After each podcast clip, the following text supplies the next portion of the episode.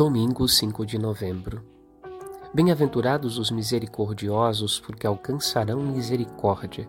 Evangelho de Mateus 5:7. Hoje celebramos todos os santos e santas de Deus.